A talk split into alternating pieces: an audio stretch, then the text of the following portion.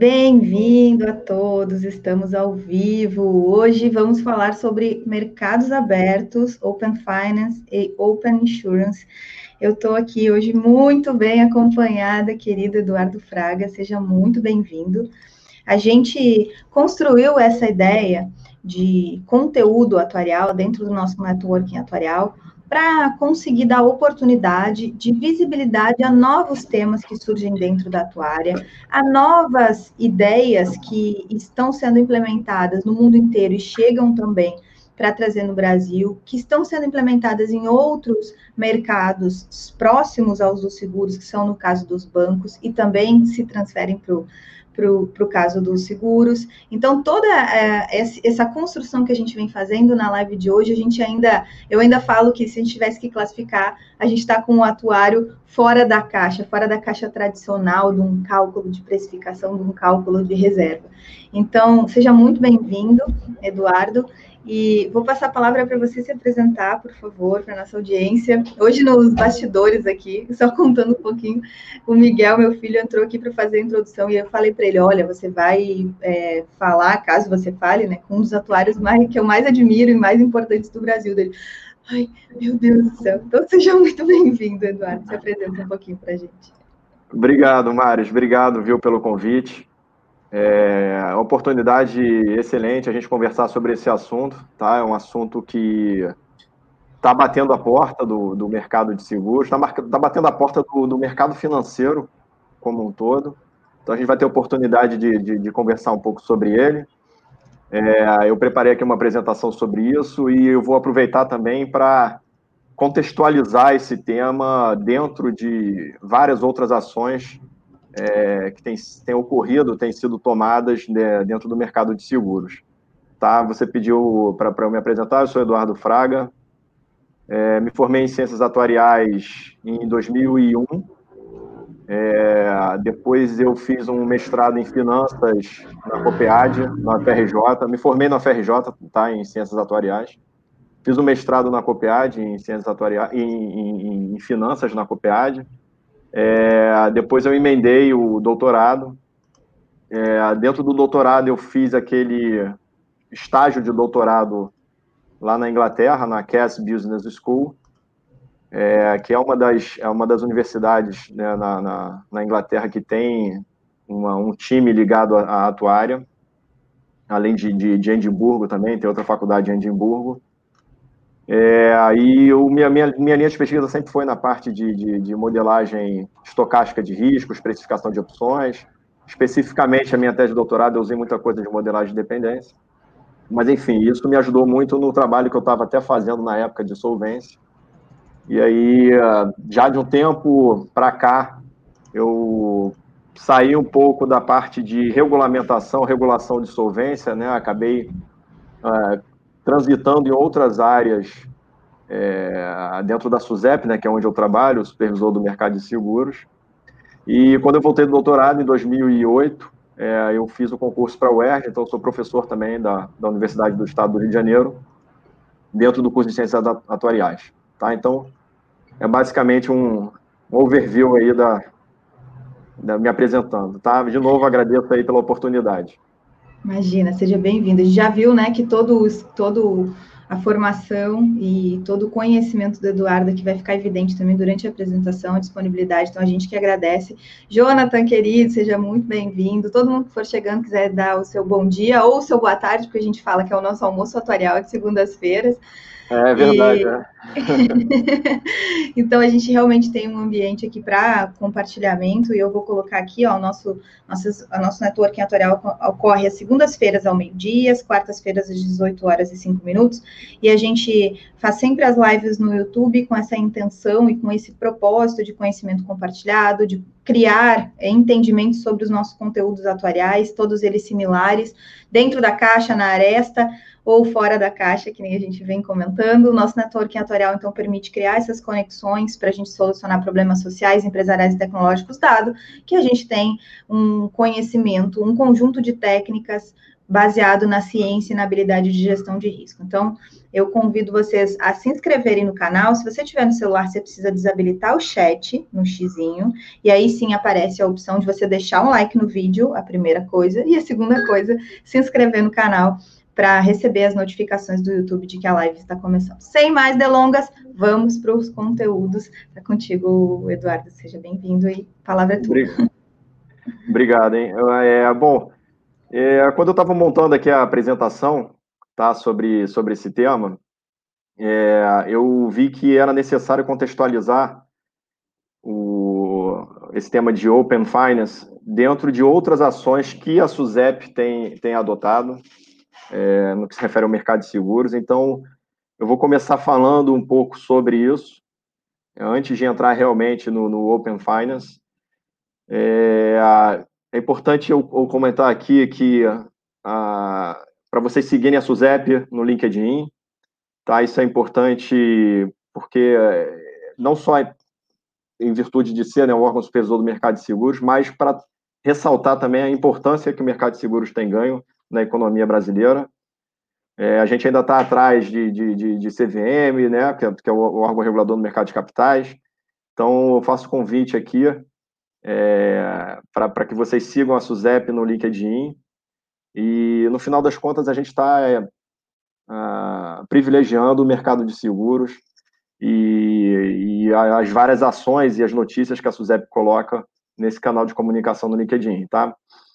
É, eu vou, para facilitar, uhum. eu, vou, colocar o link da SUSEP aqui nos comentários. Então, quem quiser aproveitar para não deixar para depois, pode ah, usar obrigado. nos comentários o link. Outra coisa que eu vou fazer já desde de, de, imediato é colocar o link do canal do Telegram. Quem quiser ter acesso à apresentação e a todo o histórico de lives e de, e de vídeos que a gente vem fazendo, vocês podem entrar no canal do Telegram. Uma das coisas especiais que eu nunca tinha feito, mas que essa semana passada agora a gente fez, na live da semana passada teve indicação de um livro super especial, que é aquele Rápido Devagar, do, do bem gaúcho, agora fui rápido devagar. É o do, do Kahneman, né? Do Kahneman, exatamente. Eu consegui autorização é. para compartilhar ele com todo mundo no Telegram. Então, quem quiser, ah, tem um e-book lá liberado, uma versão de compartilhamento, é, pode entrar no Telegram e pegar o livro completo lá. Mas também vai ter acesso a todo o histórico e a esse live. Então, vou botar os dois links nos comentários. Bacana. Bom, então, é, nesse slide daqui, eu tô, eu coloquei de uma forma ilustrativa, né, as principais ações que a SUSEP tem adotado nos últimos é, um ano e meio, é, e como vocês podem ver aqui no slide, né, a gente está colocando o consumidor no centro dessas ações e, e, como pano de fundo a tecnologia. Tá? Então, eu tenho esses dois é, pontos fundamentais, ou nortes, para essas ações que têm sido adotadas pela SUSEP, que um é a tecnologia e o outro é o foco no consumidor. E aí, o foco no consumidor, é, eu queria ressaltar aqui que não é um foco de tutela sobre o consumidor, tá? Não é aquele foco protecionista ou consumerista em cima do consumidor. É, é um foco de fato de benefício ao consumidor, no sentido de você prover a ele alternativas e opções de escolha. Tá? Então a gente acredita firmemente que quando o consumidor ele tem alternativas e opções de escolha, é, a gente está atingindo diretamente o seu interesse. Tá? Então a gente a gente verifica hoje na economia vários exemplos é, em que, de fato, há uma liberdade de iniciativa, né, uma liberdade, uma maior concorrência, é, entrada de players, inovação, novos produtos, novas opções, novas alternativas trouxeram benefício direto para o consumidor. Então, a, e, e, tendo como pano de fundo, obviamente, né, a gente não pode deixar de falar sobre isso, sobre a tecnologia. É, e aí eu coloquei aqui algumas dessas ações que vêm vem, vem sendo tomadas ao longo desses últimos uh, um ano e meio. É, não, aqui não tem uma ordem específica, mas eu vou falar de algumas delas. Uh, uma muito, muito que, que, até recentemente saíram coisas na imprensa né, sobre isso, é a questão do sandbox regulatório. Tá? A gente concebeu e iniciou todo o processo de regulamentação do sandbox no meio do ano passado. É, no primeiro, primeiro, no primeiro ou segundo trimestre do ano passado, É, o nosso, nossa, nossa fonte de inspiração foi, foi o sandbox regulatório da FCA, tá, que é o regulador da Inglaterra. E nesse, nesse trabalho especificamente de sandbox, a gente tem, sempre teve um norte, né, de, de teve como objetivo a simplificação e a consolidação de, de, de dos normativos para que facilitasse a vida dos empreendedores, né, de novas empresas que entrassem no mercado de seguros com uma proposta de inovação. Tá? Uma outra fonte também que a gente bebeu muito é, e se baseou foi a, o, o Lab, tá, que é o Laboratório de Inovação Financeira, é, que a CVM também faz parte. Na verdade, a CVM acho que é uma das idealizadoras até do, do, do Lab. E, e, em junho do ano passado, o Ministério da Economia, junto com o CVM, o Banco Central e o SUSEP, eles publicaram uma, um comunicado conjunto em que eles ratificavam né, a intenção de implantar o sandbox regulatório. Em março foi regulamentado e a gente abriu um edital é, em julho. A gente aprovou o edital em junho, mas ele entrou em vigor em julho, ou seja, no meio praticamente da pandemia, esse ano. E para uma surpresa muito positiva, né? não é uma surpresa, mas é um ponto muito positivo é que houve uma, uma demanda grande por esse, por esse instrumento, né? O 14 empresas, 14 projetos inovadores se candidataram, e aí a gente publicou, a questão de duas semanas atrás, é, as 11 que estariam, estão habilitadas para começar a operação. Então, o Sandbox é, de fato, um marco nesse sentido, na entrada de inovação no mercado de seguros, de novo, com vistas a você atender melhor o consumidor. É, nesse contexto também de inovação, a gente tem a, questão, a figura do seguro intermitente, que foi regulamentado também pela SUSEP, não tem muito tempo. A questão da no, a norma de segmentação, tá? a gente chama, esse é um termo que a gente está chamando lá internamente, né? norma de segmentação, mas nada mais é do que você separar as seguradoras que hoje atuam no mercado de seguros em caixas, conforme a sua operação, a complexidade da sua operação e o seu porte, é, com vistas a você customizar a regulação de forma proporcional à sua complexidade, a complexidade do negócio e, e, a, e escala. É, que tipo de benefício isso dá? Bom, se você pega empresas cujo modelo de negócio é mais simples e são de menor porte, você tem uma regulação, uma supervisão ajustada a essa característica, a tendência é que esse custo regulatório, um custo regulatório seja é, diminuído e isso depois se reflita em quê? Em preço, em preço para o consumidor. Tá, é isso é sempre a, é, é essa a nossa expectativa em relação a essa ferramenta. A gente também tem a regulamentação do que a gente chama de norma de conduta, que foi feita ao longo do, do, do ano passado e foi publicada no início desse ano. A norma de conduta é uma norma que principiológica é, totalmente alinhada com esse objetivo que eu estou colocando do consumidor, no sentido de você dar transparência a ele, no sentido de você é, né, cobrar, né, no, no, caso, o foco da SUSEB, né, cobrar que sejam oferecidos ao consumidor produtos ajustados, alinhados aos seus interesses e tal, que a gente chama de suitability, adequados ao seu perfil. É, é uma norma que bate muito na questão da transparência, a gente acha isso muito importante para o consumidor, né? A gente está em pleno uh, ano 2020. É, então, essa no, a norma de conduta vem muito ao encontro desse, desses objetivos que eu estou colocando, e vocês vão ver que o próprio Open, Open Finance, é, ele, ele tem como objetivo essa questão de você, no final das contas, né, objetivar que o consumidor tenha acesso a produtos, a mais alternativas, a mais opções e produtos adequados ao seu perfil. Ou seja, totalmente em linha também com a norma de conduta. Né? É, a gente também está regulamentando aí no processo de consulta pública né, o ILS, que é a emissão de dívida é, vinculada a risco de seguro. Então, a, por meio de um ressegurador de propósito específico, a gente entende que isso também vai, vai é mais um vetor de inovação para o mercado de seguros e pode baratear o custo de transferência de risco. E se você barateia o custo de transferência de risco, a gente espera que isso se reflita lá no, na, no final, né, para o consumidor. É, nessa linha também a gente tem os seguros paramétricos, né, aqueles seguros que você de, que dependem de parâmetros é, calculados ou aferidos tá, é, externamente ou para um, um, um terceiro.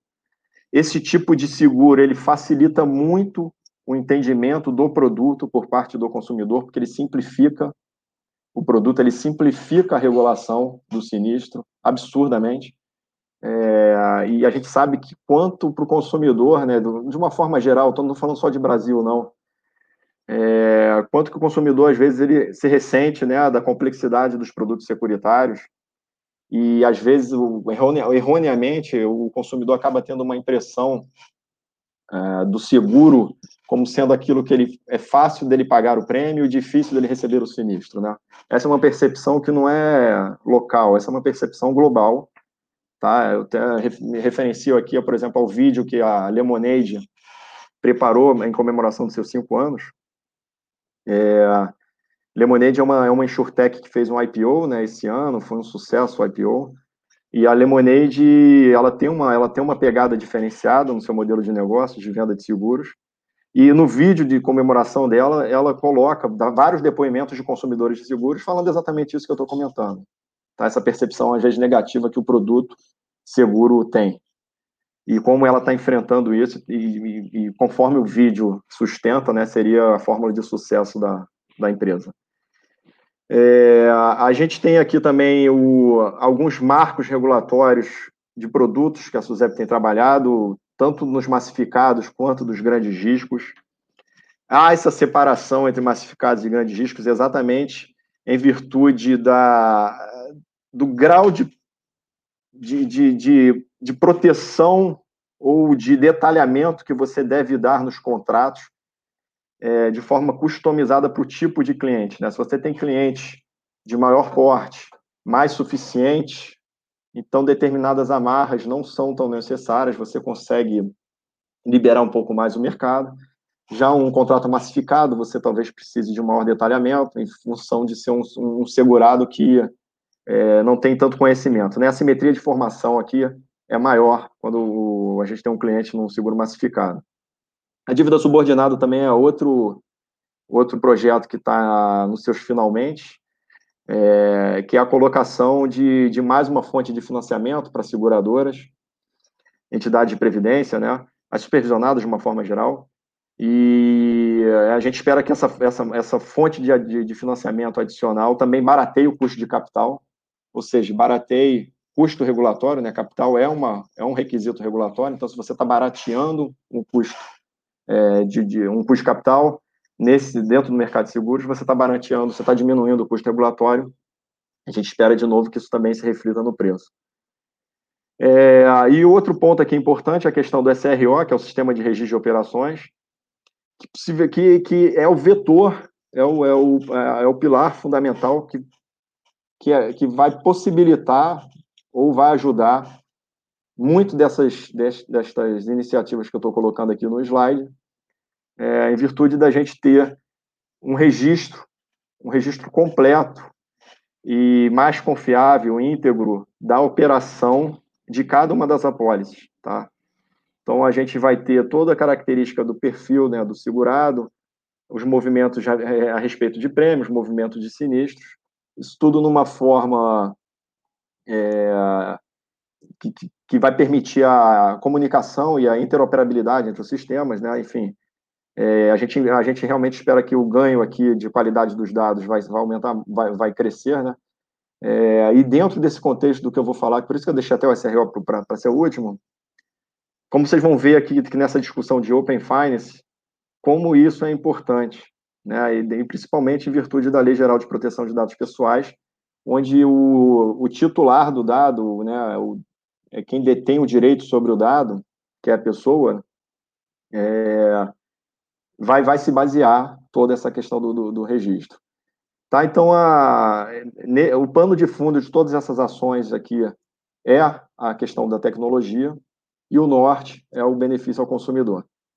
No próximo slide, por favor, muito bom. Vou trocar aqui. E olha, a gente tem uma live que a gente fez sobre sandbox já, e tem uma prevista sobre a segmentação no mês de novembro.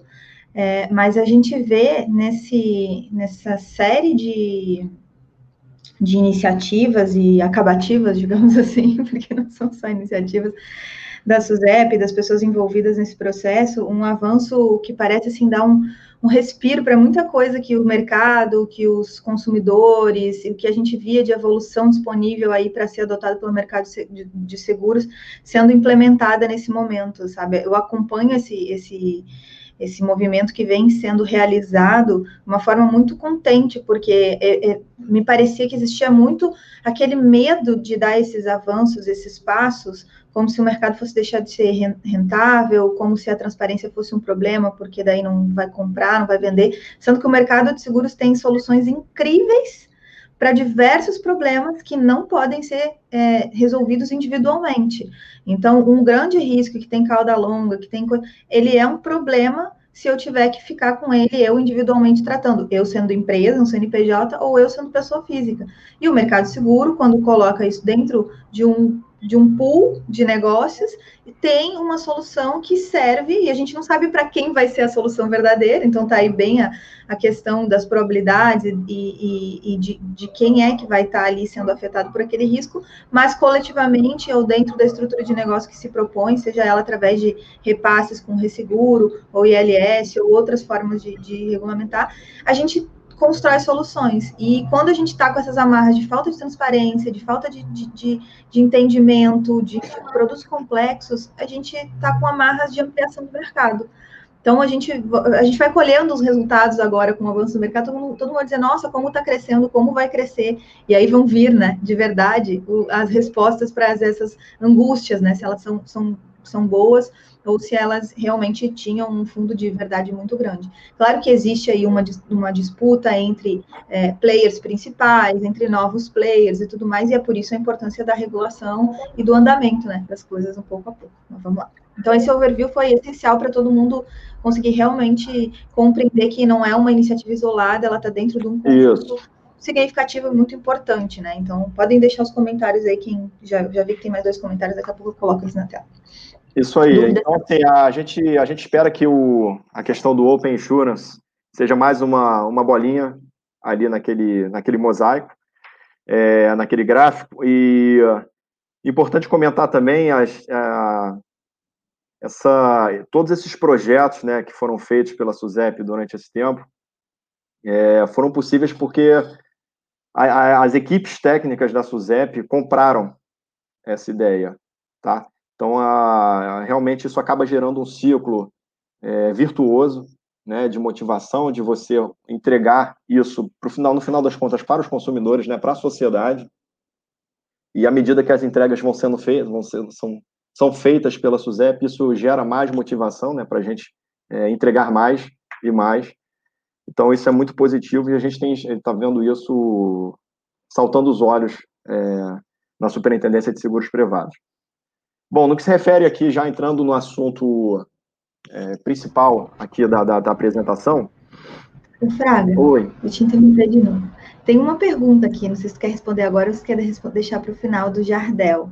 Já que tu falou sobre SRO, ele está colocando aqui como que se você avalia a utilização do SRO para aferição da solvência, particularmente aí na, no risk margin, na margem de risco. Tá, aqui ele já está tá fazendo uma pergunta já associando possivelmente com o IFRS, né? IFRS uhum. 17. É, a, gente, a gente vê como muito positivo, né? A partir do momento que você. Até porque a nossa matéria-prima, né? A matéria-prima para o atuário trabalhar são os dados. E se você tem dados é, mais confiáveis e mais completos, mais opções é, de modelos você pode aplicar, mais confiabilidade nos resultados você vai ter.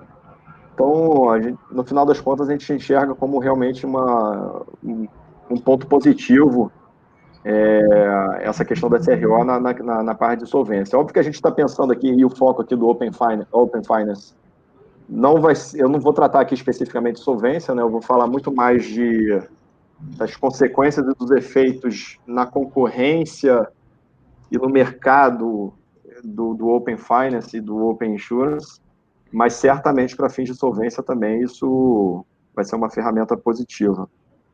Beleza. Então, eu estava comentando aqui do, da questão do Open Finance, já entrando aqui no Open Finance.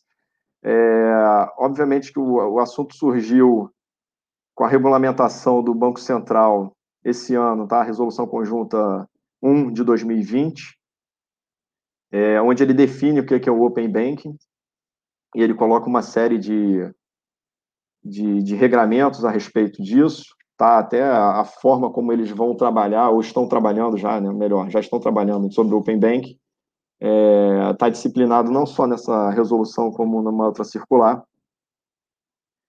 É, e aí ele define o que, que é o Open Bank, né? E está aqui, tá, tá aqui no slide como compartilhamento é, padronizado de dados e serviços por meio de da abertura e integração de sistemas.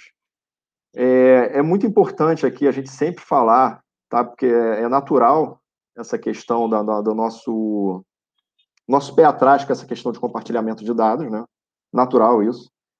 É, mas isso só, tá, só é possível ser discutido hoje porque a gente está realmente no ambiente da Lei Geral de Proteção de Dados, tá? a Lei 13.709 de 2018, onde ela disciplina e ela legisla né, sobre essa questão do compartilhamento de dados ser e só, só ser possível com o consentimento explícito do seu titular.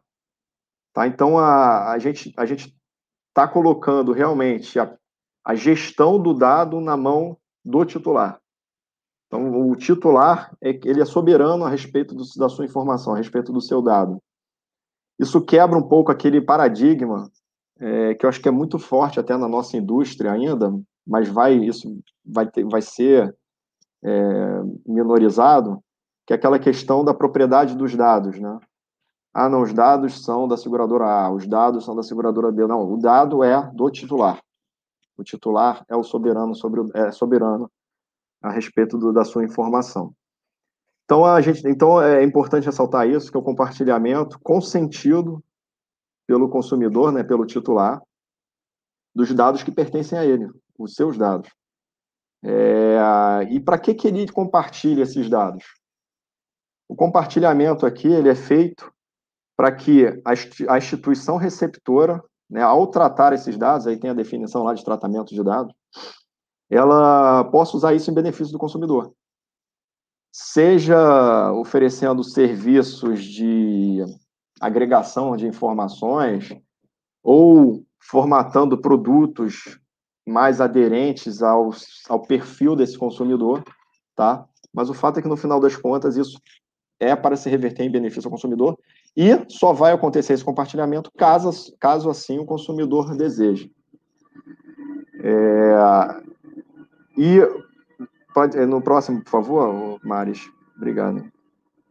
Esse compartilhamento ele é feito por uma ferramenta que não é uma coisa nova, que já existe já há um bocado de tempo, que são as APIs, tá? É, que são aplicações que permitem a abertura desses dados. As empresas já fazem uso, a gente já faz uso dessas APIs, inclusive quem mexe com R, a gente sabe que o R tem alguns pacotes que acessam APIs de determinadas plataformas.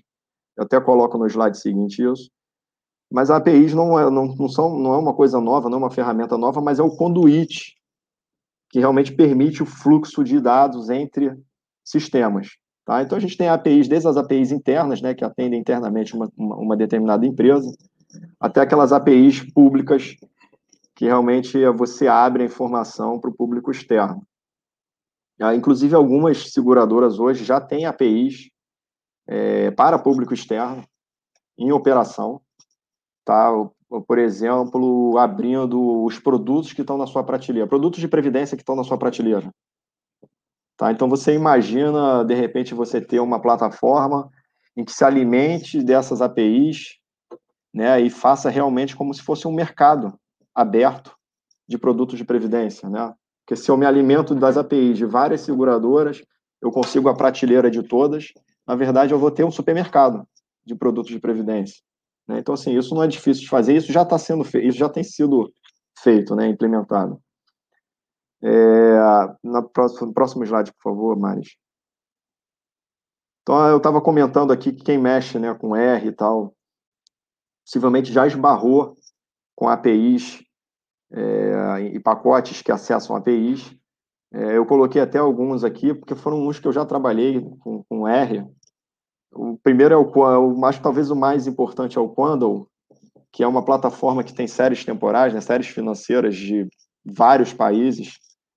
E aí você, por meio do R, você consegue acessar diretamente essas, essas séries. Obviamente, as que estão abertas, né? Tem algumas que são pagas, mas é, muitas estão abertas. Por exemplo, as séries do Banco Central todo estão, estão nessa, nessa plataforma do Quandle, e você consegue, com dois comandos, baixar isso diretamente para o R e, e, e, dar um tratamento estatístico a essas séries. Né?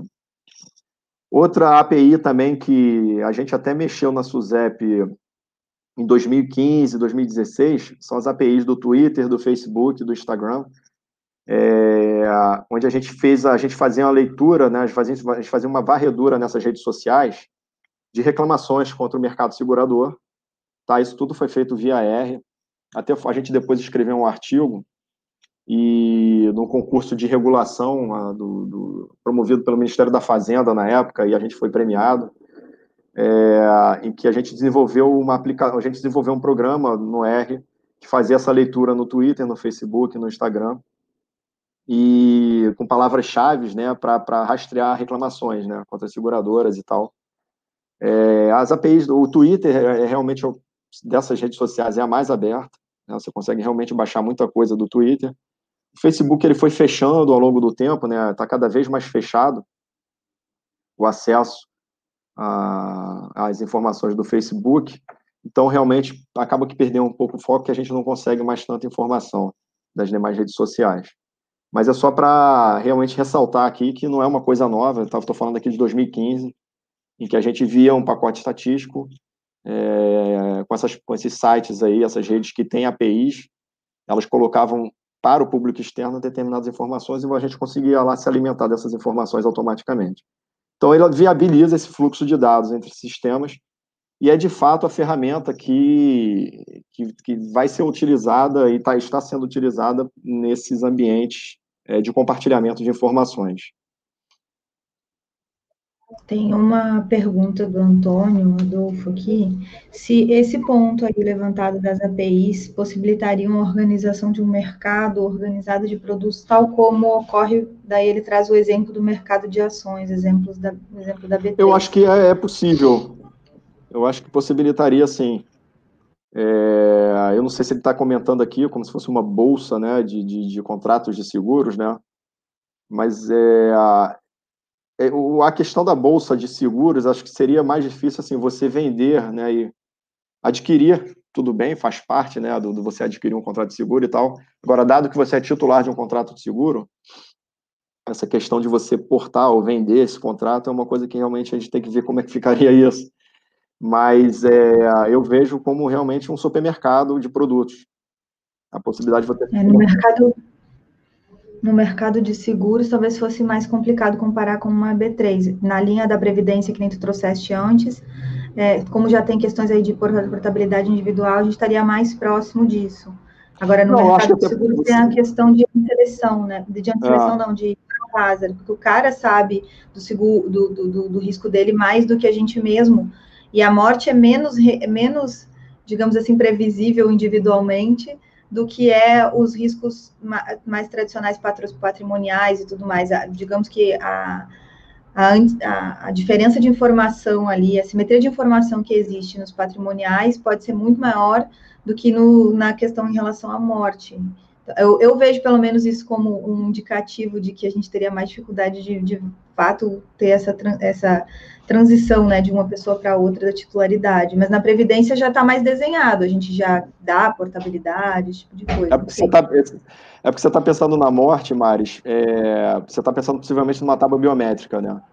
Mas é, a... Previ... Não, eu sei que tem, né? Tem doenças e tudo é, mais. É, mas... é o ponto, assim, é, o, o, estilo de vida da, da pessoa, se ele é fumante, se ele não é fumante, as doenças sim, sim. que porventura ele tem e tal. É, a gente obviamente que a gente está entrando, uma, a gente já, a gente já está entrando. longevidade no, biológica. E a gente já entrando, entrando no campo aqui, que é um, é um é, além de ser um dado pessoal, é, tem uma classificação que é dado sensível.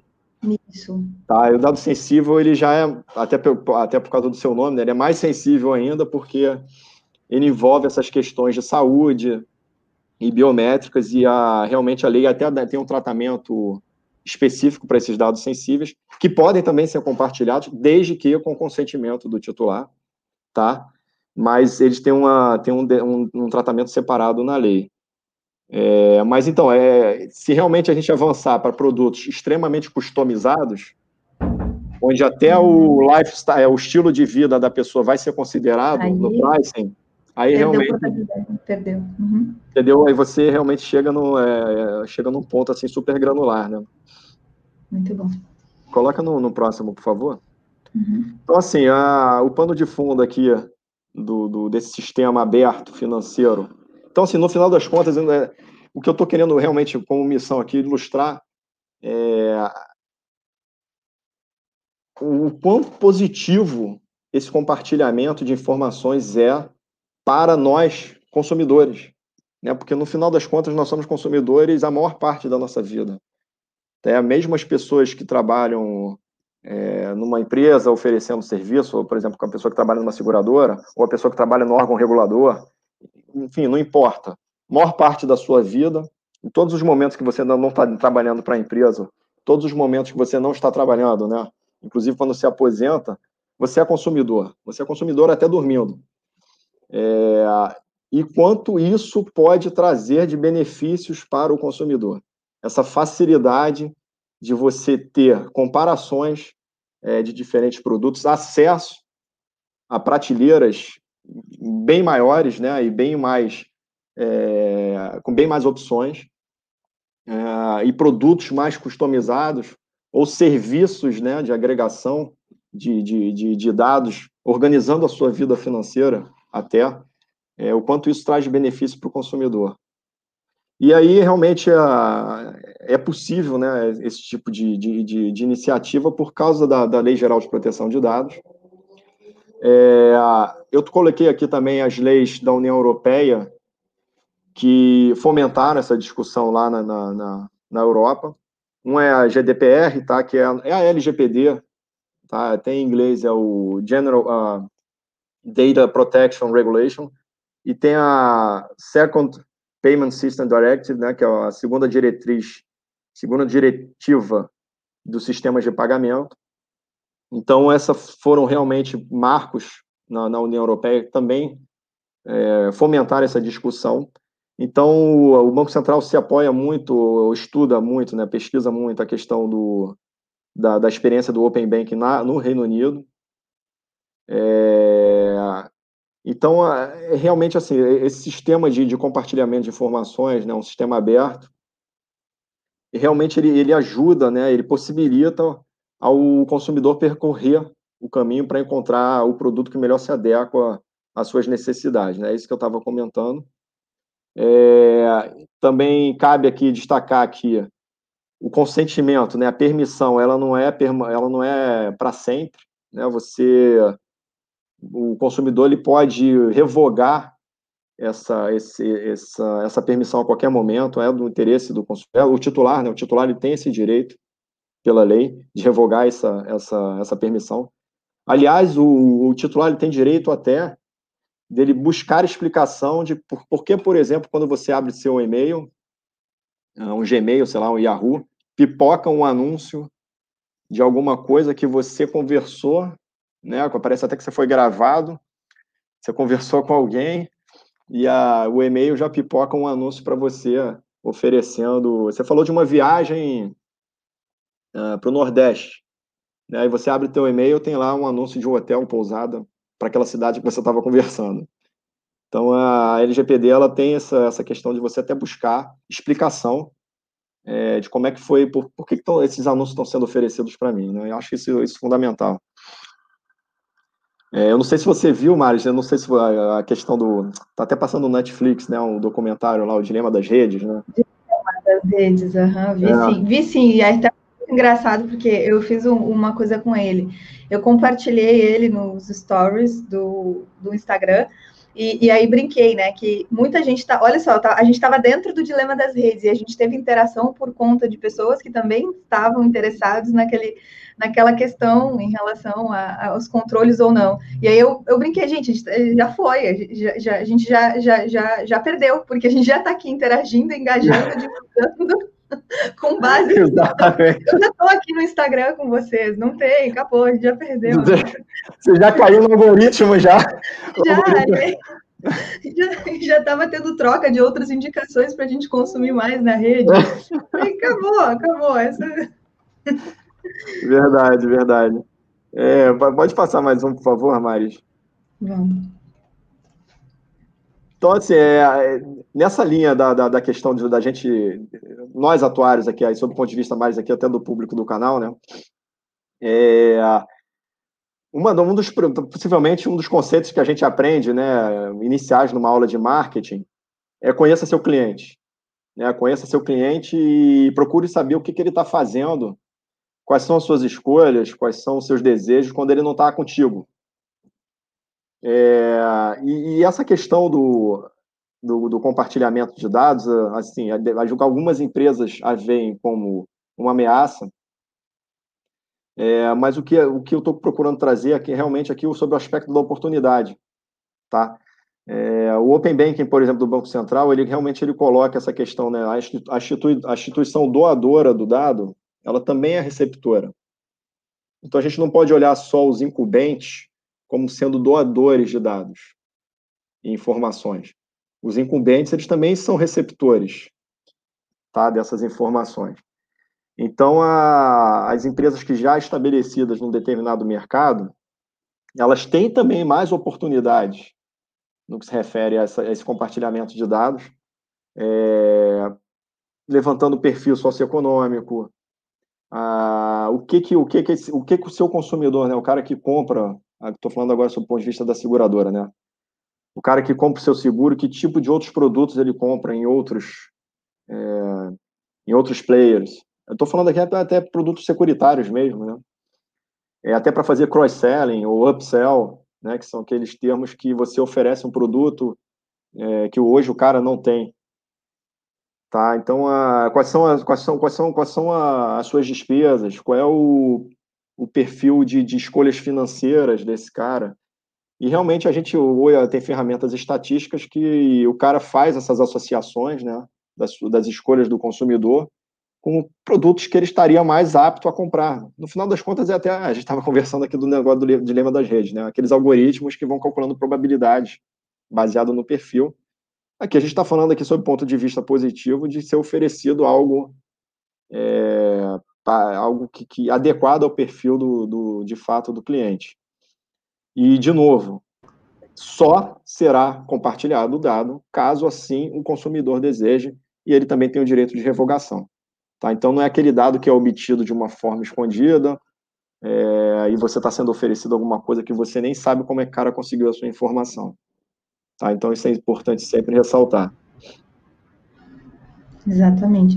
A gente aqui às vezes até brinca que às vezes eu quero solução para alguma coisa e a gente fala perto do celular. Ao invés de mandar para o universo, a gente fala perto do celular. Como é que será que eu faço que eu resolvo tal furo na parede, sei lá, para botar uma, uma, uma foto maior ainda, qualquer coisa, né? E aí coloca, ou seja, tem que aprender a usar né, essas ferramentas. Então, o que, que aparece no mercado de, de, de, Open Finance também, tem que aprender a usar o, o, o bom, da, o lado bom dessas ferramentas e não ignorá-las e evitar totalmente a, a, essa evolução aí que existe, né? Em especial no marketing. Então, quando às vezes eu fico feliz que vem uma solução que eu nem esperava, né?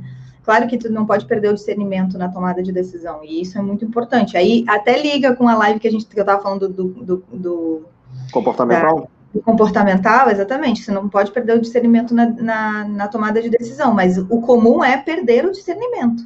Né? Difícil seja, isso, é. Não, a gente está brincando aqui, mas a gente, nós, é, todos nós incorremos né, em vieses no nosso Exato. dia a dia, vieses de julgamento. Isso é natural. É, por mais que a gente estude e saiba que eles existem, ainda assim a gente incorre. É, pode passar, por favor, para o próximo. Eu lembro até do, do Richard Thaler, né, quando ele ganhou o prêmio Nobel, Uhum. Aí foi perguntado como é que ele ia gastar o dinheiro, né? Eu não sei se você lembra disso, mas ele deu uma entrevista falando, ele falou assim, eu vou gastar com todos os vieses de comportamentais que existem. Então ele mesmo brinca, né? Apesar dele ser um estudioso, é, às vezes você não tem como evitar de cair nesses vieses. É, é bom, então assim. Assim, é válido, né? É, exatamente, exatamente. Então, a, eu acho que é, um, um, ponto importante aqui nessa questão é realmente a gente reduzir né, as fricções que existem, aqui é sob ponto de vista até da, da eu, a gente como, por exemplo, uma sociedade seguradora, é a questão da simetria de informação, né? Então, por exemplo, a gente estava falando do seguro de vida, né, em que a gente, a gente na, tradicionalmente, a gente, a gente bota todas as pessoas numa mesma caixa e atribui uma probabilidade de morte igual para todo mundo, e, eventualmente, as pessoas têm estilos de vida distintos, é, e que, que, que, poderia caber ali uma diferenciação no produto ou na, no seu preço, é, mas realmente a sociedade seguradora não tem acesso a essa informação, muitas vezes, e aí você cobra, acaba colocando um burden, porque você realmente não tem essa informação, né? Porque realmente há uma simetria. O cara, o consumidor, ele se conhece, ele sabe o que, que ele tem, o que, que ele não tem, e às vezes ele nem sabe o que, que ele tem, o que, que ele não tem, tá? Mas é, a seguradora, certamente, ela não sabe, a menos que faça, né? Aí depende do tipo de segurador e tal, do produto, é, aqueles exames e tal, e que não necessariamente vão pegar tudo, né?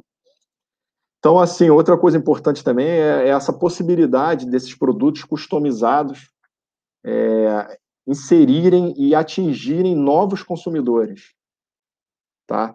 Então, a, essa questão da, da de, de, ser uma iniciativa de inclusão é muito forte nesse ambiente, no Open Finance.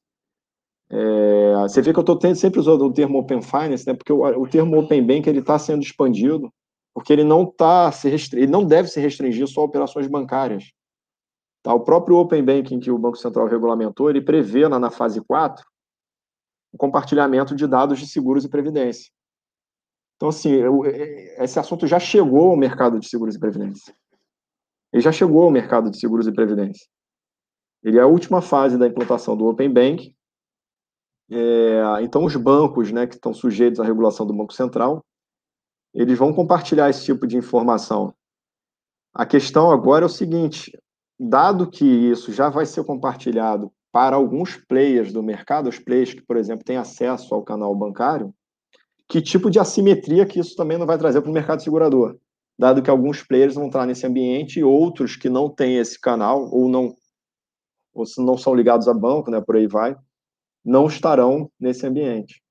Então, é realmente, a gente enxerga, e aí eu sou do ponto de vista da SUSEP que eu estou falando, como ah, uma, uma, um tema que a gente tem que debater, a gente tem que conversar é, sobre realmente essa, esse alinhamento do mercado de seguros nesse ambiente de compartilhamento de informações.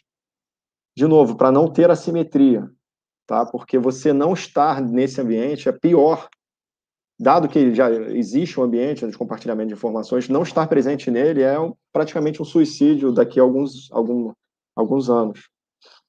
Então, é, é, algo realmente, é um tema que a gente tem que colocar na mesa para debater, para discutir e estudar. É, e, como eu estava falando, né, acho que uma das mais importantes consequências de, dessa abertura é a inclusão.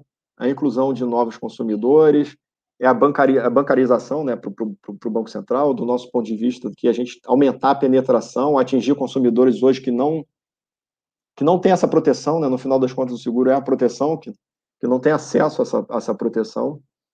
É, isso é muito forte, muito presente nessa iniciativa. Você pode passar, por favor. Então, a, só para finalizar, antes de entrar realmente aqui, quando a gente discutir mais a parte de seguros, é, acaba que, que, que, esse ambiente de aberto de dados ele gera aqui um ciclo é, virtuoso, tá? Em que o Open Finance ele gera mais inovação. Por que, que ele gera mais inovação? Porque você vai ter players acessando essa informação e montando soluções, oferecendo serviços customizados para os clientes. Então, esses serviços, eles, é, eles além de possibilitar né, a, construção, a confecção de novos produtos, novas coberturas ou coberturas customizadas. A gente aumenta esse tipo de, de, a gente aumenta a inovação no mercado. Esse aumento de inovação ele gera uma maior concorrência. É, quanto mais concorrência você tem, mais estímulo a inovar você tem, né? Você vai ter que estar sempre inovando para estar à frente dos seus, dos seus concorrentes. Então isso geralmente gera esse esse ciclo aqui virtuoso.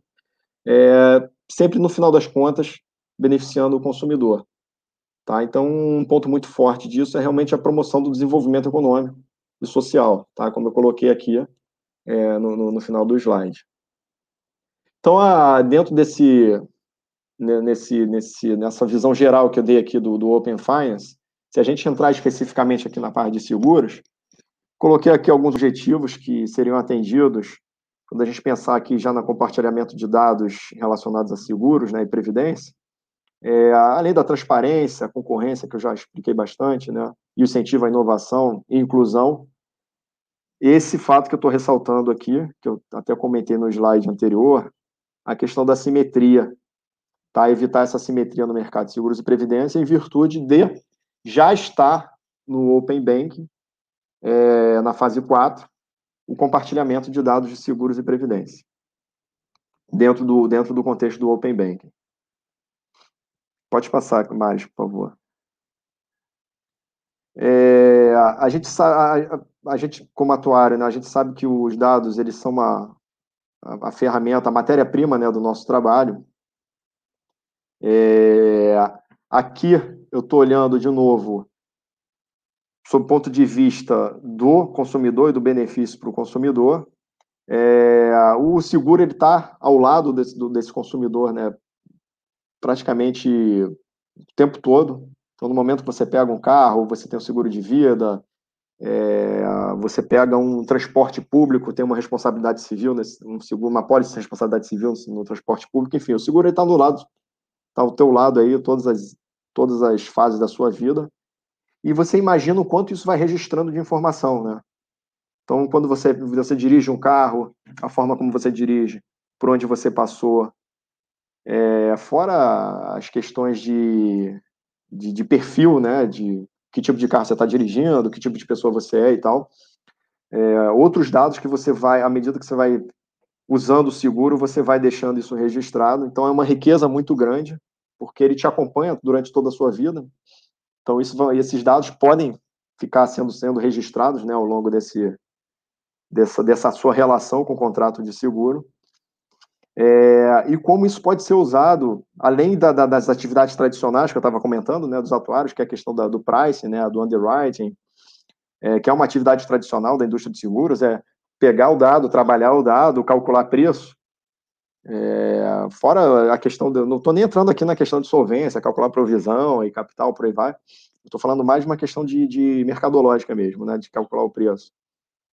É, como a, a questão de usar esse dado para fins de você ter mais insights sobre o cliente, né?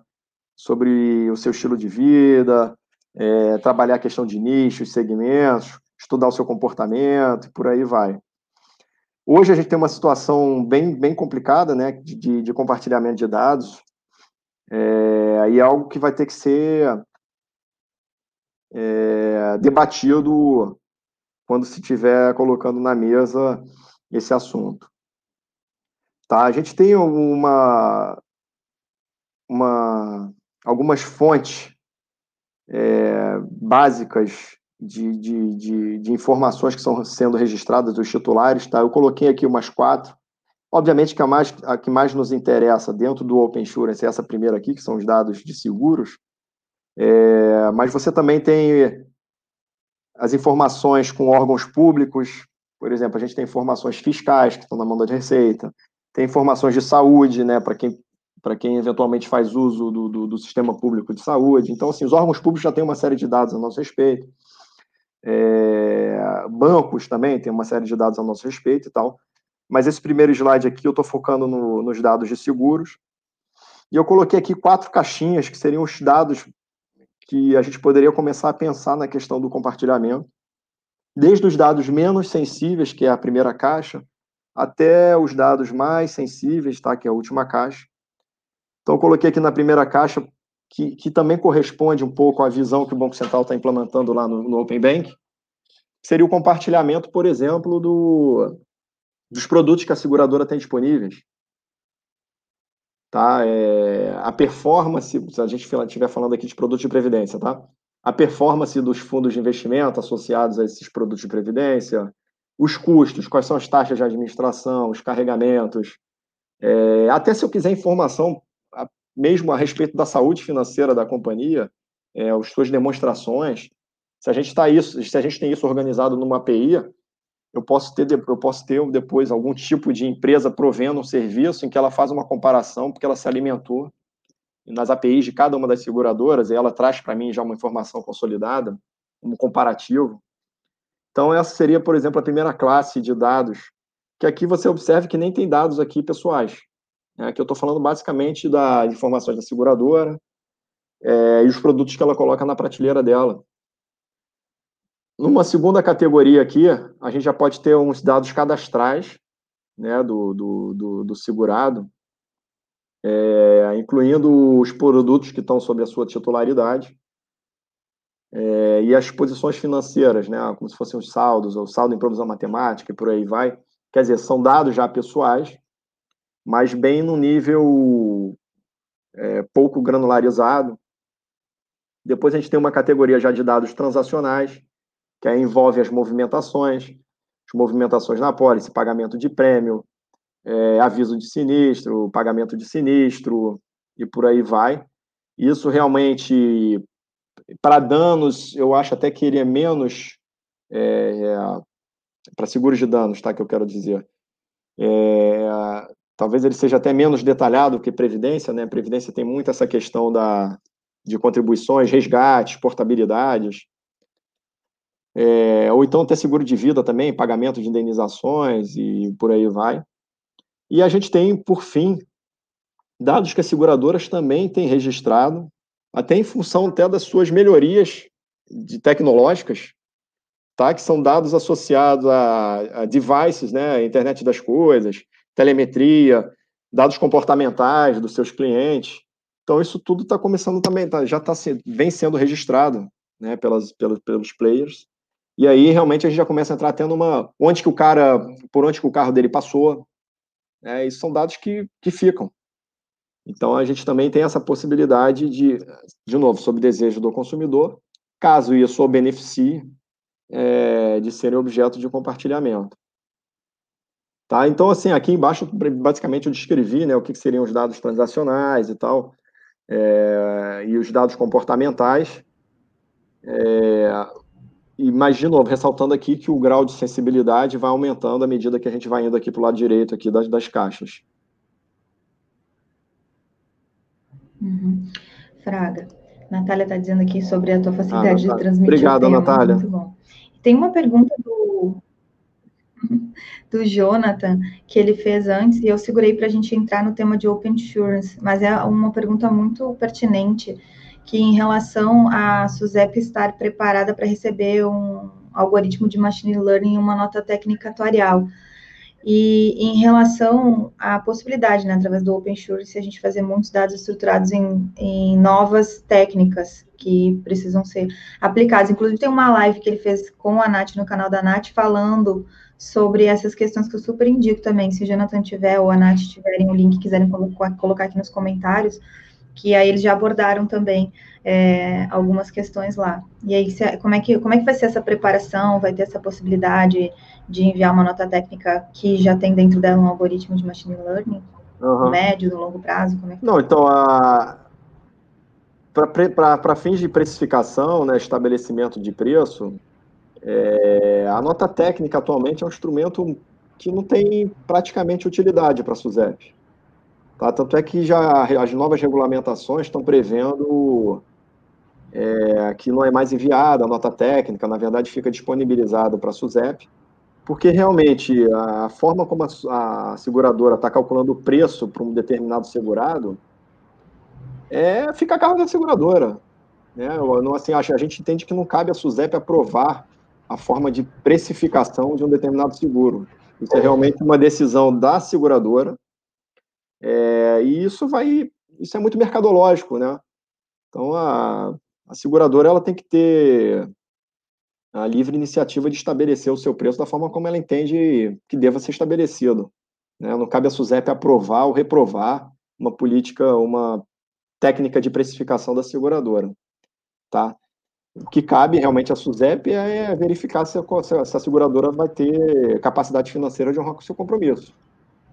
Agora, se e ela na sequência, e na sequência também se as demonstra quando, quando a gente começa a ter um, uma importância maior para as demonstrações financeiras é, terem transparência do que ela está fazendo, também se as demonstrações financeiras elas estão aderentes à, à realidade de, de, de, risco que a seguradora está assumindo, né, para tomada ah, de decisões de diversos stakeholders.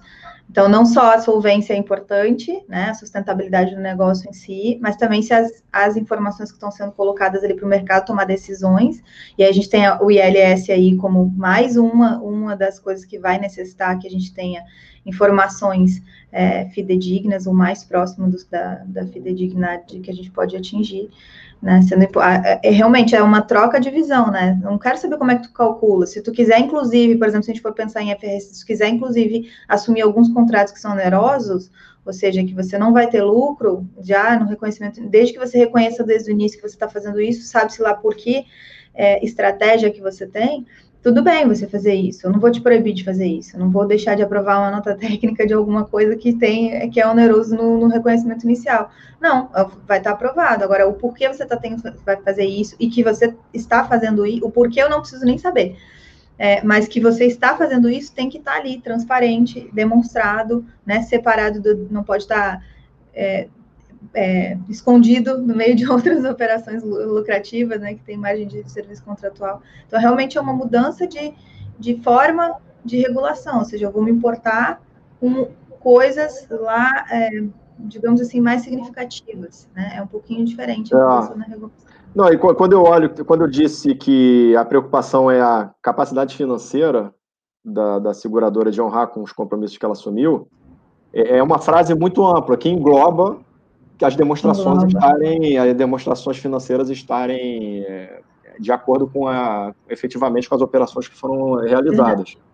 Tá? Então, a, é uma frase, uma frase muito ampla que engloba, inclusive, esse pilar de disclosure, né? de, de, de preparação das demonstrações financeiras. Eu que é, fiquei com viés aqui que cumpri com é as demonstrações. É, eu, eu é percebi, eu percebi. Ah, tá. Eu fiquei com esse e, viés, é. Isso, isso. Então, assim, é, essa questão de, de aprovar nota técnica, a gente realmente não, assim, não tá, não, não tem mais muito objetivo, né? Esse tipo de coisa que eu não tô, não tô nem falando que no passado talvez não tivesse. É, falando hoje em dia, a gente não enxerga muito uma finalidade para isso, tá? É, tirando produtos de previdência, que realmente a nota técnica ela impacta no direito do participante, né? Se a gente pensar, por exemplo, um plano BD, que nem é mais vendido hoje em dia, é, onde a previsão matemática o cara tem direito, se ele resgatar, né? Depende de um conjunto de parâmetros e de um cálculo, aí tudo bem, porque de repente, se o cara faz um cálculo errado, ele está pagando um resgate errado, aí no final das contas o consumidor está sendo prejudicado.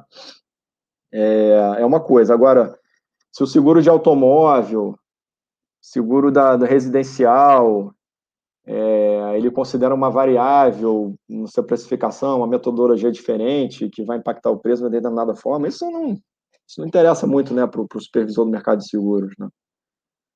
É, de novo, contanto que a, a, preocupação seja realmente a capacidade financeira. Então, se foi o que você falou, se o contrato é oneroso, isso vai estar refletido na, na posição patrimonial da empresa, é, vai ter ativo necessário para cobrir essa provisão e por aí vai. Aproveitando tá, aqui a nossa, nossa interação, é, o Marcos está deixando bem claro que também admira teu trabalho, desde o tempo em que tu capitaneou a modelagem de risco de subscrição, né? Sua presença no é uma grande garantia de valorização na boa técnica. Muito bom. Ah, obrigado, Marcos, viu? Prazer, prazer conversar com o Marco de novo, ainda que seja pelo chat aqui. de vez em quando ele está aqui do lado de, de, dentro da tela. A gente pode marcar um com vocês dois, escolher um tema específico. Pronto, aí. fechado, fechado. Como a apresentação tem um viés forte em relação ao consumidor, né, caso ele possa responder, eu pergunto, ah, está havendo um, um progresso para o Universal Life sair do papel, pensando no consumidor? E aí, ah, ele colocou ah. que, né, ainda que foi modelado na gestão do René Garcia. Ah, isso foi a questão do, da parte de solvência. É, a questão do Universal Life, isso aí eu tenho que pegar uma cola com, com o pessoal da área de produto, tá? Eu, mas a, a, eu sei que eu, Eu sei que havia realmente algumas questões é, que estavam sendo verificadas, no que se refere à tributação e tal, mas o, o momento atual da, da, da, da, regulamentação desse produto, eu teria que pegar uma cola com o pessoal da área de produto. Tá? Não, realmente eu não tenho essa informação aqui para responder, infelizmente, Marcos. Então, assim, a questão do. Eu estava colocando aqui os dados de seguros, né? Uhum. É, e outros dados que, eventualmente, as seguradoras podem ter acesso, ou terceiros né, que, que realmente tenham acesso, dado que há o consentimento. Eu sempre vou bater nessa tecla, tá? Para não ficar parecendo que as, o, dado das pessoas está parando na mão de, de, de empresas sem que tenha havido o consentimento explícito do consumidor. Então, assim, são dados financeiros, por que não usar dados financeiros, eventualmente, seja na formatação de um produto securitário, seja no, na precificação, ou em outro serviço que uma sociedade seguradora possa oferecer, que nem ter, a gente nem esteja aqui falando, se explicitando. É, dados também que estão em posse de, né, de órgãos públicos, é, e dados de redes sociais, né? dados de redes sociais também, por que não, de repente, usá-los é, não só por incumbentes, mas por terceiros que ofereçam algum tipo de serviço associado a, ao mercado de seguros para os consumidores. Tá? Então, eu coloquei aqui que seriam outras categorias de dados. Obviamente que a gente está muito acostumado, porque a gente, se a gente olhar né, para o contrato de seguro, aí a gente pensa muito no dado de perfil, de pagamento de prêmio, de resgate, de pagamento sinistro, aviso. Mas, enfim, se a gente abrir um pouco, ampliar o escopo, né, olhar um pouco mais fora da caixa, existem outras categorias de dados que poderiam ser usados também. Pode passar mais, por favor. É, esse aqui é só para ressaltar o que, porque a gente, ah, dependendo do público, né, que está assistindo aqui, não está acostumado com ou não está acompanhando, né, o que está se passando com o mercado de seguros, é, eu coloquei de uma forma bem geral aqui quais seriam essas informações que estariam dentro do SRO. Isso não significa dizer que o Open, esses sistemas abertos de compartilhamento de dados, eles dependem é, do SRO, não, não dependem, porque o direito já foi, já foi previsto em lei, tá? Então, a, o titular ele tem o direito, se ele quiser solicitar que o dado dele, que está de posse, de algum player, de algum incumbente, seja compartilhado com uma terceiro, com um terceiro, ele tem esse direito, né? Hoje a lei previu esse direito. É, então, o que a gente pode fazer é diminuir custos para esse compartilhamento de dados. Se a gente criar alguma coisa padronizada, uma, algumas, algumas especificações técnicas né, que padronizem esse compartilhamento. É, o SRO é uma coisa que eu acho que vai, vai facilitar a, esse compartilhamento, essa, essa padronização é, da, da, do, do, tipo de dado que vai ser compartilhado, mas não é dependente do SRO, porque esses direitos já estão previstos em lei. Tá? E, inclusive, já estão sendo tocados adiante, por exemplo, no Open Bank. Pode passar, mais, por favor. É, então, aqui no. Eu até coloquei um exemplo aqui que eu acho que é bom a gente. Porque tá, é, fica, começa a ficar muito é, etéreo, né? Assim, no ar, né? Ah, tá, o que é o compartilhamento de dados e tal?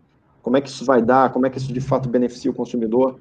Eu construí aqui um exemplo é, de usos e depois também, eu, num, num slide seguinte, ou dois seguintes, eu coloquei um exemplo de jornada de consentimento né? Porque a pessoa talvez também não enxerga, como é que como é que é esse negócio do consentimento, né? Como é que eu, eu autorizo esse compartilhamento de dados? Como é que se dá isso?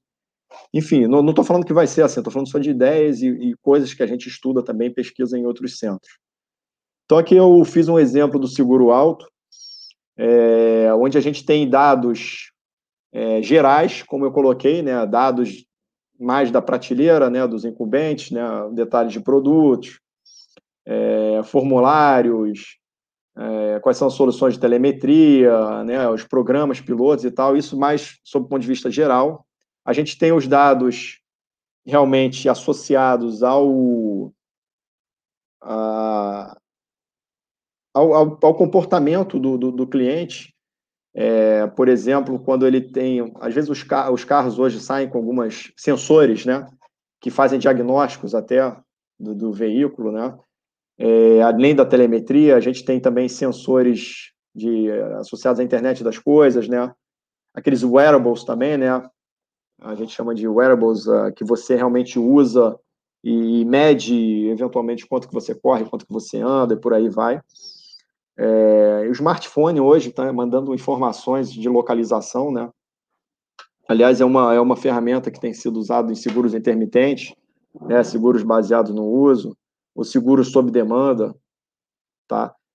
E a gente tem dados específicos, espe, específicos da apólice, é, que realmente é o pagamento de prêmio, perfil, importância segurada, sinistro, aquilo que eu estava comentando, né? Então, esse, o início desse exemplo que eu estou colocando aqui é muito parecido com aquelas caixinhas que eu coloquei, que eu, que eu fiz alguns slides atrás.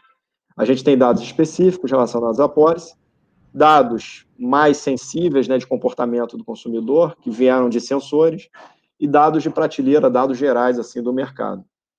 Aí no seguinte, no, no slide seguinte, Todas essas informações podem entrar no portal de APIs. Né? Esse portal de APIs, eu posso ter usos dos dados sob o ponto de vista pessoal, né, dados pessoais mesmo, e posso ter uso também de dados agregados, e também a gente chama de dados anonimizados, que é quando você transforma o dado num, de forma, transforma ele em anônimo, né? Você uhum. descaracteriza o titular, mas ele ainda continua sendo um dado individualizado. É, quem poderia se alimentar nesse portal de APIs aí? Eu coloquei alguns exemplos, né? Corretores, distribuidores, é, até bancos, o próprio consumidor. Se a gente está falando aqui de seguro de automóvel, concessionárias, desculpa que está, é, concessionárias ou seguradoras, enfim, uma, dado que o, consumidor consente, né, aceita, é, concorda que seu dado seja disponibilizado, isso pode ser compartilhado com essas empresas. É, eu coloquei concessionária até para fins de, de, venda de veículos mais adequados a um determinado perfil e por aí vai.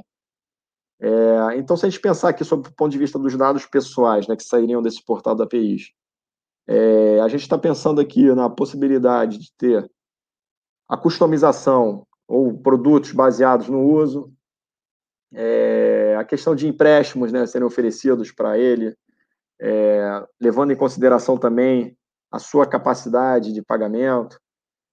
É, a questão até de você ter programas ou serviços que chamem a atenção dele a respeito de licenciamento do veículo, de associados com a sua declaração de imposto de renda, porque o veículo é um bem.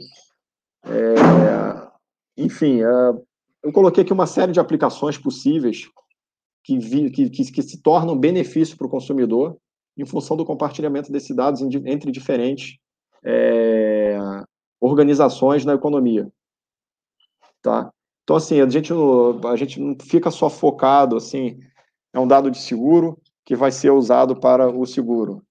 Eventualmente, um dado do seguro para o consumidor é positivo que ele seja usado para uma outra finalidade, uma outra atividade econômica. Tá? Então, é realmente né, olhar isso é, onde quem é o centro quem é o centro é o consumidor, a facilitação da vida dele. Uhum. Ah, então não é olhar só isso, é isso, ah, eu estou compartilhando um dado de uma pólice para uma outra, para que ele compre uma outra pólice. Não é só, não é só isso. É mais do que isso. Tá? É realmente tendo como foco a vida do consumidor. E o consumidor não é só um consumidor de seguro, ele é um consumidor de várias coisas. Ele é um consumidor de serviços bancários, ele é um consumidor de carros, é, ele compra gasolina, entendeu? Então, a, enfim, é pensar de uma forma mais geral. É, e outra, outra questão aqui que eu coloquei também, aí já olhando sobre a perna aqui de dados agregados, é essa questão de, de, de, de você usar isso, é, por exemplo, para fins de direcionamento de propaganda, de estudo né, de comportamento de mercado, é, enfim, fazer estatísticas de acidentes, né? Dado que você tem, você se alimenta, né? Dos dados dos sinistros de seguro de automóvel, e você está fazendo uma agregação aqui, ou seja, não é mais dado individualizado, você pode ter estatísticas de, de, de acidentes, é, você pode ter estatísticas de uso de rodovia, de trânsito em ruas, porque você vai ter dado aqui de GPS, É, e, enquanto esse tipo de informação também pode, por exemplo, ajudar no desenvolvimento de políticas públicas, tá? E por aí vai. Ou pesquisa, até no campo de pesquisa também, que é um campo importante para a gente, né? É, enfim, e estudo de, de, de, de, tendências de mercado e por aí vai. Então, assim, é, é uma infinidade de aplicações. Tá? Uma, realmente tem muitas aplicações. É, essa questão da, da, da, gente agregar esses dados, ter esse compartilhamento. É, aqui eu coloquei via um portal de APIs, né? Aí, nesse sentido aqui, o, o Jardel traz uma pergunta interessante. Se você acha que o Open Insurance facilitará a utilização da função utilidade? Não, acho que ele quis dizer aqui, ó, o, seria o seguinte, se, se, o, se esse compartilhamento, né, esse sistema aberto de dados, é, vai facilitar que o consumidor tome as decisões ótimas, né? Tome decisões é, eu acho que vamos esquecer a, a, a live do, da economia comportamental, né? é óbvio que tem essa questão da, da dos vieses. É, eu, eu falo disso porque também é um campo da, é um campo que eu gosto, que me que me que me, que me interessa. É, mas se você está dando transparência para ele e mais alternativas, né, de produtos ou serviços, de fato, ele, a possibilidade dele escolher alguma coisa é, que adeque mais os seus interesses é maior. Né? Então, é, é, foi como eu coloquei, a gente está diminuindo aquela fricção que a gente sempre que estuda, né? fricções no mercado, é a simetria da informação. Então, a gente está diminuindo um pouco a simetria de informação, que é uma das fricções no mercado. Né? Muito bom. E essa questão da teoria da utilidade traz a individualização do, do, do, que a gente dá como da importância das coisas, né? O trade-off entre o tempo, a, visi, a visão de, de se eu estou mais disposto a correr risco, menos disposto a correr risco. Então, essa questão da teoria da utilidade também acaba sendo importante na tomada de decisão. Embora a gente tenha sistema 1, sistema 2 e tudo mais, quando a gente faz algumas decisões dentro do sistema 2, Aí também tem um impacto muito grande da individualização, de como é que a gente, da nossa visão de, de mundo, da nossa estrutura atual, de quanto que eu já tenho de reserva, de quanto que eu tem, quero tem. E aí entra, né, de fato, também a importância da teoria da utilidade. O Jonathan está dizendo aqui que vai citar a live dele, essa live aqui na tese dele. Muito bom. pode passar, pode passar mais uma. Eu coloquei aqui um exemplo de jornada é, tá pequeno, tá? Eu sei disso. Mas é, a gente pegou isso lá da Inglaterra, do Reino Unido. Seria um exemplo de jornada do consentimento, é, onde o, o, consumidor ele entra num aplicativo, né? E ele escolhe é, a, a, isso dentro do ambiente tá, da receptora, da instituição receptora. Ele escolhe essa instituição, né, que vai receber esse dado e que tipo de dado que ela vai receber, tá? A LGPD, ela escreve também, e obviamente com muita propriedade, que tem que ficar muito claro quais são os objetivos e o uso que essa instituição receptora, quem vai fazer o tratamento do dado, é, tem, qual é o interesse, qual o tratamento que vai ser dado é, sobre essa informação. Então, aqui ele pode selecionar que tipo de dado que vai ser compartilhado é, e de onde vai sair esse dado, tá? e de onde vai sair essa informação, Aí isso entra numa, numa caixinha aqui de autenticação, né? Você tem que saber que aquela pessoa é, é, é a pessoa mesma, né? Então uma, sai uma, uma autorização, uma confirmação. É, e aí depois a gente tem realmente a comunicação. E aí sai uma confirmação aqui de, de, de comunicação. É, e nesse mesmo caminho, né? Nesse mesmo nessa mesma jornada ou no mesmo aplicativo, ele pode eventualmente, num, no momento seguinte, fazer a revogação. Fazer clicar em alguns botões e, botões e fazer a, a revogação do, desse consentimento. Tá? Então, estou colocando aqui só um exemplo, onde o consumidor entra no ambiente da instituição receptora, indica qual é, de onde está vindo o dado, quais são os dados que ele vai fornecer, e isso entra aqui no processo de autenticação, e autorização, e aí o dado é fornecido, o dado é, é, na verdade, você abriu essa informação e, por meio das APIs, o cara tem acesso a esse dado e consegue, consegue puxar, né, essa informação e fazer o registro. Pode passar mais uma, é, que é até o slide final. É, eu estou colocando aqui alguns exemplos, né, alguns, alguns exemplos não, na verdade, alguns, algumas linhas de negócio onde teria uma aplicação maior e mais efetiva desse compartilhamento de informações. A gente está pensando aqui muito em consumidor pessoa física, né? É, mas isso também caberia para pessoa jurídica. Pessoas jurídicas não estão no escopo da LGPD. A LGPD ela é para dados de pessoas naturais, não é para não no escopo da, no, as pessoas dados de pessoas jurídicas não está no, no, escopo da LGPD. É, mas, enfim, o compartilhamento de informações também atenderia dados de pessoas jurídicas. Então, mas de qualquer forma que eu estou colocando aqui, teria uma aplicação enorme em seguros massificados, né? Produtos de previdência, muito, né? Acho que tá, seria um, um, ganho absurdo para produtos de previdência, inclusive para o mercado de anuidade, que é uma coisa realmente que a gente tem, a gente, como eu digo, a própria indústria, né, tem esse, esse interesse, até para fins de atender uma necessidade e uma lacuna do Estado, né? que é essa questão da aposentadoria. Tá?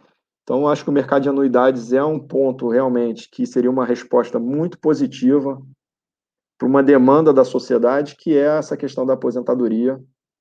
Você, além da educação financeira, né, você ressaltar a importância desses produtos para a própria proteção financeira das, das, das pessoas, né, quando elas estão numa idade em que não estão mais economicamente ativas, é, isso realmente se, se configura numa resposta para essa necessidade nesse ambiente que a gente sabe que o Estado ele não é capaz é, financeiramente de, de, de arcar com, com, essa renda para uma grande parte da população na, na, na idade, é, na terceira idade, né? Vamos colocar dessa forma. Então, acho que o mercado de anuidades, né? Você ter realmente na disponível né, para as pessoas é, a possibilidade de portabilidade de compras de, de, de, de, aposentadorias, né, onde os produtos são mais. há uma facilidade maior na comparação dos produtos e tal. Isso realmente traz um benefício muito grande. Fora aqui também outros produtos que eu coloquei aqui para pequenas e médias empresas, tá? PME, pequenas e médias empresas. E aí, quando a gente fala de produtos para pequenas e médias empresas, a gente também está entrando no campo da inclusão. Tá? São empresas que realmente empregam muita gente. É, e se você tem uma proteção, seguros, contratos para essas, essas, essas pessoas jurídicas, você também está atendendo e está tá colocando para dentro do mercado de seguros muitas pessoas, aqui no caso são pessoas jurídicas que não são atendidas, ou não são atendidas de forma como tem potencial para serem, né? Então eram basicamente, o Maris, assim, os recados que eu estava querendo passar é, sobre isso. Esse é um tema que a gente vai é, intensificar aqui os estudos e os debates, é, incluindo diferentes players e contrapartes. Contraparte não, stakeholders, né? partes interessadas, contraparte não, partes interessadas, é, não só da, na, na indústria de seguros, como outras indústrias também. O João está dando aqui para a parabenização pela apresentação está colocando que para um mercado de seguros como o nosso, essa visão representa um mercado mais ou menos o que representou na década de 1960. É, para o nosso mercado, representa o que representou na da década de 1960 o homem pisar na Lua. Ah, bacana, Joel. Disruptiva. É. É, eu acho que realmente os anos que vêm aí são anos que é possível que venham muitas coisas positivas, né, para pro, pro, os consumidores de, de, de, contratos de seguros, né, de produtos securitários, né. Muito bom. É, eu vou aqui no final apresentar e já fazer o convite para vocês na próxima quarta-feira, às 18 horas, estarem conosco aqui, falando sobre Business Intelligence e Business Analytics, uma visão executiva atuarial com a Claudinha e com o Virley. E também participarem do nosso projeto em novembro, falando sobre o atuário dentro da caixa, mas a gente vai ter coisas fora da caixa nas arestas também, porque eu já tive uma participação no Telegram e o pessoal uh, elegeu a questão de outras fora, bem fora da caixa, então a gente vai colocar junto na programação, embora o essencial vai estar dentro da caixa para a gente trazer umas coisas um pouquinho tradicionais também dentro do canal. É, Fraga, eu quero te agradecer imensamente pela tua disponibilidade, pela tua, pela qualidade do conteúdo que tu trouxeste, que trouxeste aqui para gente. Convidar todo mundo para ouvir também essa, esse conteúdo no Spotify. Existe um canal chamado Atuária e Gestão de Risco, onde vocês podem ouvir todas a, os conteúdos atuariais. E ele está também em nove outras plataformas de áudio. Então, procurem lá, Atuária e Gestão de Risco, vocês vão encontrar. A gente tem em torno de 100, cento e poucas é, audiências, das audiências que consomem por lá, então acaba sendo um canal bem importante também. E deixem um like no vídeo, se vocês ainda não deixaram, aproveitem para deixar o like no vídeo. Eu acho que eu passei por todas as perguntas que tinham aqui, deixa eu dar uma olhada se as perguntas eu fugi de alguma, não. É, a Nath falou aqui sobre ser uma visão muito mais pautada na autogestão e na transparência, né, quando a gente estava é, abordando os tópicos em relação a não receber nota técnica atuarial, né? Então, a gente estava aí. Eu acho que foi isso, gente. Eu coloquei aqui todas as perguntas. Se alguém tiver mais algumas perguntas, vou passar para as suas palavras finais. E se alguém tiver mais uma pergunta para fazer, aproveita aqui esses últimos minutinhos. Obrigado, viu, Maris, pela oportunidade. É, é, acho que o, o timing da, da apresentação acabou sendo muito positivo. Tá? A gente está há muito tempo atrás que a gente estava conversando né, sobre isso. É, e você vê como as coincidências, né? E acaba que vai, vai ter um evento de Open Finance também essa semana. Tá? E a SUSEP vai participar, eu vou representar a SUSEP. É, e é um evento realmente muito focado na parte bancária, né? Mas vai ter um painel lá de seguros e previdência. É, e realmente é, é o momento de, de, de sentar e ver como é que vai ser a aplicação disso para o mercado de seguros, possibilitar isso, né? Na verdade, está possibilitando, vai facilitar para que os consumidores de produtos securitários façam, se beneficiem disso, né? Não só para comprar outros produtos de, de seguro, como também para a sua vida, né? Então, se você tem um serviço que vai realmente facilitar é, um aplicativo que vai, vai organizar a vida financeira de uma pessoa e ele precisa ter acesso aos seus contratos de seguros, a gente não pode deixar o mercado não atender uma necessidade hoje das pessoas, né? Então, é, tem que realmente olhar também com, essa, com esse ponto de vista, né? Exatamente. E, e, a nós atuários, querendo ou não, cabe estar absolutamente atualizado, pra, porque às vezes a gente reclama que não participa de, algumas, de alguns mercados, que não é chamado para trabalhar em alguns lugares. E quando eu falo aqui que a gente tem uma, um conjunto de habilidades, de capacidade para falar em gestão de risco, é, não adianta eu ter esse conjunto e não saber como é que aplica, o que está acontecendo, quais são os nomes das coisas, né? Quais são as regulações que estão tratando dos assuntos importantes. Então, por isso essa proximidade importante. E aí, nesse caso, fica a dica de novo de seguir o LinkedIn da SUSEP, porque é, esses eventos eles são divulgados, alguns eventos são divulgados no seu LinkedIn, que inclusive se encontra aqui embaixo o, o link para quem quiser no, na descrição desse vídeo.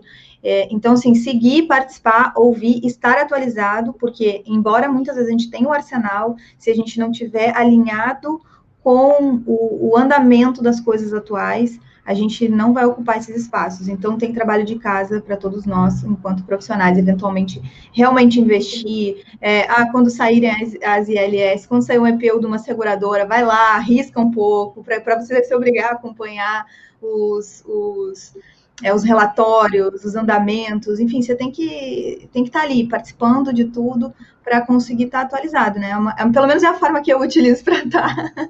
Se sai algum EPO, alguma coisa, nossa, eu tenho uma reserva aqui que eu nem considero de investimento, que eu considero de investimento em conhecimento, porque querendo ou não é uma, uma das formas. É, é um dinheiro separado para você brincar um pouco também, né? Para brincar, mas é porque ele vai voltar, entendeu? Porque Isso. se eu souber daquilo ali, daquele conhecimento, ele, ele vai voltar, não não não tá ali a volta dele. Ele, a volta dele está daqui a 5 ou 10 anos, que eu lembro o que aconteceu, porque eu sabia, porque eu estava participando. Enfim, é uma visão. Aí entra na teoria da utilidade, né? Não, um e, e, aí, realmente, aqui, foi bom você ter lembrado disso, a área, da, a área de comunicação da SUSEP está cada vez mais ativa, uhum. e todas essas novidades, todas essas, essas coisas que a SUSEP tem feito, a, a área de comunicação da ZEP está colocando no LinkedIn. É, realmente para poder. É, o LinkedIn é uma excelente rede, né, profissionalmente, assim falando, a, e dá muita penetração aí nas ações que a SUSEP tem adotado. Tá? Então, realmente é importante acompanhar a SUSEP lá no, no LinkedIn.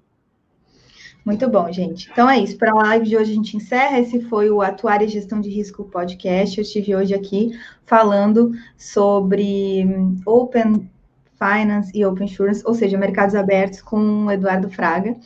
E te vejo online na próxima quarta-feira. Gente, até a próxima. Bye.